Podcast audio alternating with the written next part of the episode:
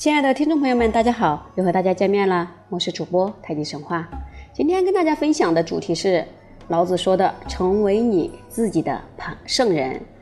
人有认知能力，认知可以展示为区分和避难的作用，最终可以提升到启明的层次，领悟道的真谛，成为老子笔下的启明者，又称为圣人。那么，这位圣人有一个特殊的身份，就是统治者，所以。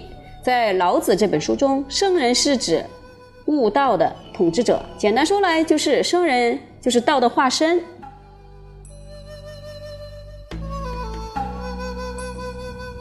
一般谈到圣人，我们总认为那是儒家对完美人格的描述，是凡人成为君子之后的至高向往目标。出乎意料的是，古代经典中啊，使用“圣人”一词比例最高的却是道家的《老子》这本书。老子全书八十一章，有二十四章出现“圣人”这个词，还有十二章出现“圣人”的同义词，比如“我”“无”“有道者”“善为道者”这样的词。圣圣人的“圣”这个字在《尚书》洪范的原始意义是“思曰睿”和“睿作圣”，也就是说，一个人善于深思，因而睿智到了极点，以致无所不通晓。在老子这本书的，呃当中呢，圣人是作为悟道的启明者，也就是正合古意了。以下依次说明圣人的角色、他的修炼方法和具体的作为。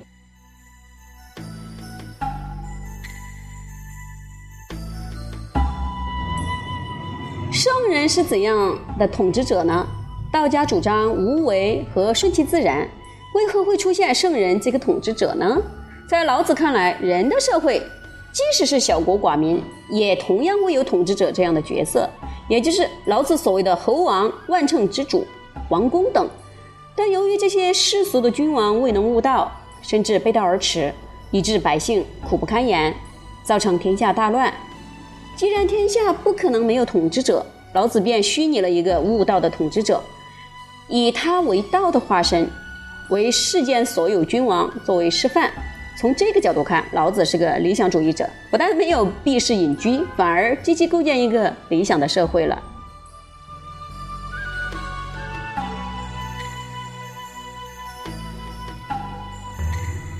圣人总是和百姓或者是民人民的民对照使用的，因为能够面对百姓或者民，并使治理和教化产生重大效果的人啊，当然非统治者莫属了。这也就是圣人作为统治者的最明显证据。比如，天地不仁，以万物为刍狗；圣人不仁，以百姓为刍狗。也就是说，天地没有任何偏爱，把万物当成刍狗，让他们自行枯荣；圣人没有任何偏爱，把百姓当成刍狗，让他们自行兴衰。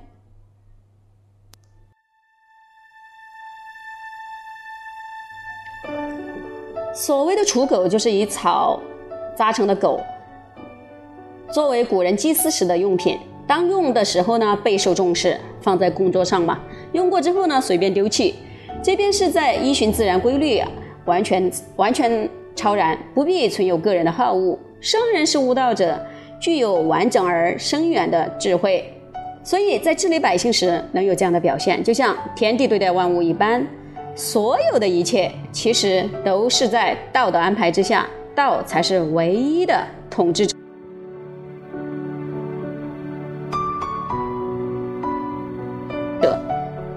从道的角度来看，天地位也是万物之一，而圣人也是百姓的一部分。差别在于，天地和万物已经处在规定好的位置。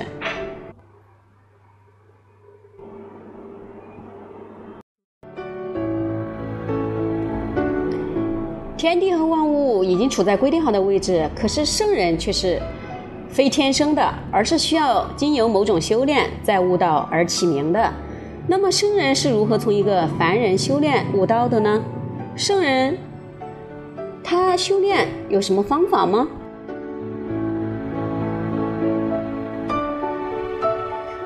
圣人的修炼方法主要有三步：第一步，夫为病病，是以不病。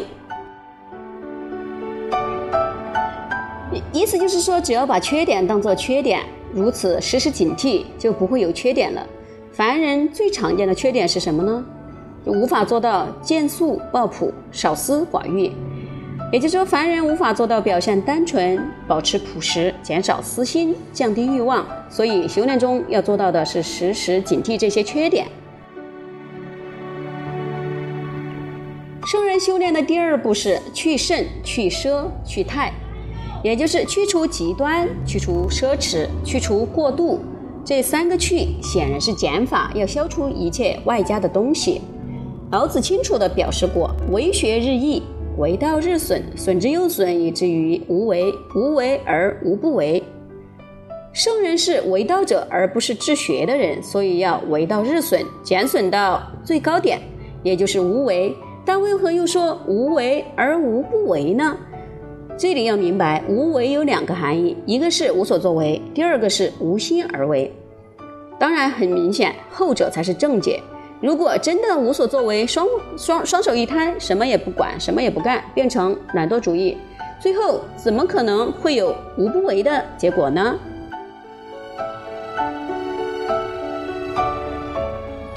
无心而为，则全然不同。心是指刻意的目的。一个人做自己分内的事，该工作就工作，该休息就休息，没有任何刻意的目的，最后一切事情各就其位，顺势而行。不是和谐圆满吗？不就是无不为吗？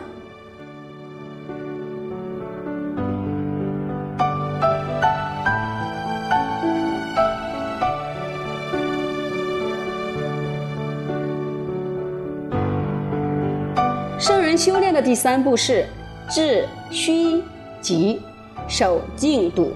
这一步老子谈到的修炼方法是这三步中最具体的。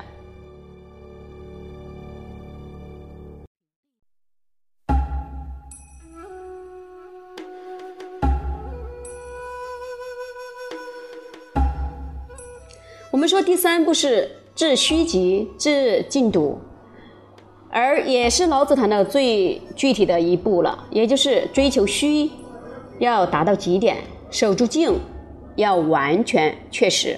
关键就是虚和静两个字。何为虚？老子说：“圣人之治，虚其心，实其腹，弱其志，强其骨。”意思是说，简化其心思，填饱他的肚子。削弱他的意志，强化他的筋骨，让人身强体壮，但心思单纯，意志模糊。虚是指单纯，就像犹如小孩一片天真，没有任何成见，然后可以容纳一切。虚之后能空能明，才有可能领悟道的真谛。那么道呢，又是什么呢？动是有所求而行。自然比不上静之自安，静胜热，静为躁的君。品尝一静胜五。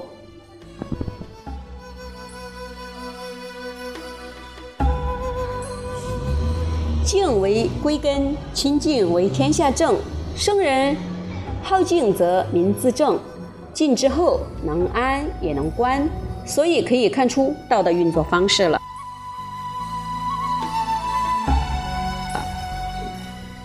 过修炼虚和静，圣人才可以进而包一为天下事。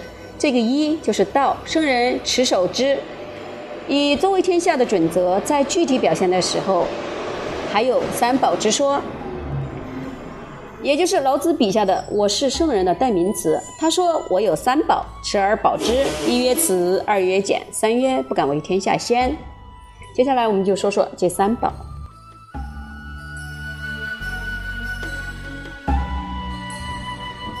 慈，慈是指母亲的爱。老子主张道生万物，所以道是万物的母亲。圣人是道的化身，以慈母之心对待万物，尤其是对待自己的百姓。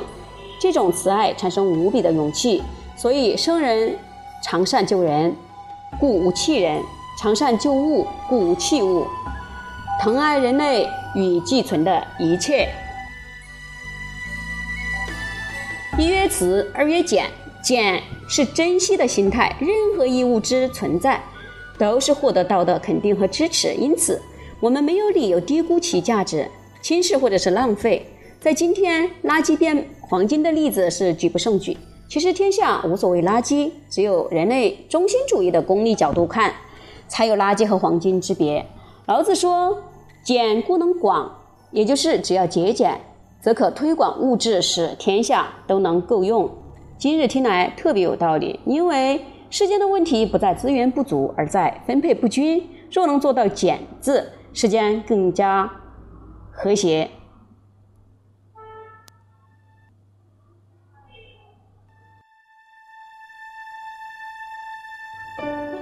第三宝是三曰不敢为天下先，不敢为天下先，代表谦虚自义的态度。义是意志的义，在任何场合都需要觉知，没有谁是不可或缺的。所谓大江东去，浪淘尽，千古风流人物。不论如何意气风发，领袖群伦，如果少了老子所说的这份自觉，就根本无从品味人生的可贵了。如果忽略这三宝，却想在人间求取勇敢、推阔、领先，那是注定要失败和灭亡接下来我们说说圣人给我们什么样的启示呢？圣人没有任何执着，总是表现生而不有，贵而不恃，长而不宰，而这些正是道所展现的玄德，也就是神奇的德。最简单的类比就是。父母对于子女能否做到生养子女而不据为己有呢？作育子女而不仗势己利，引导子女而不加以控制呢？同理，老师对于学生，领导对于下属，能否做到这些呢？退而至于我们目前拥有的一切，又该如何呢？循着这个思路，就不难领悟我们应该选择怎么样的生活态度了。圣人是悟道的统治者。我们今天不必期许在政治上成为这样的圣人，而应该努力使自己成为管理生活的圣人。自知者明，自胜者强，自足者富。人生尚有何求呢？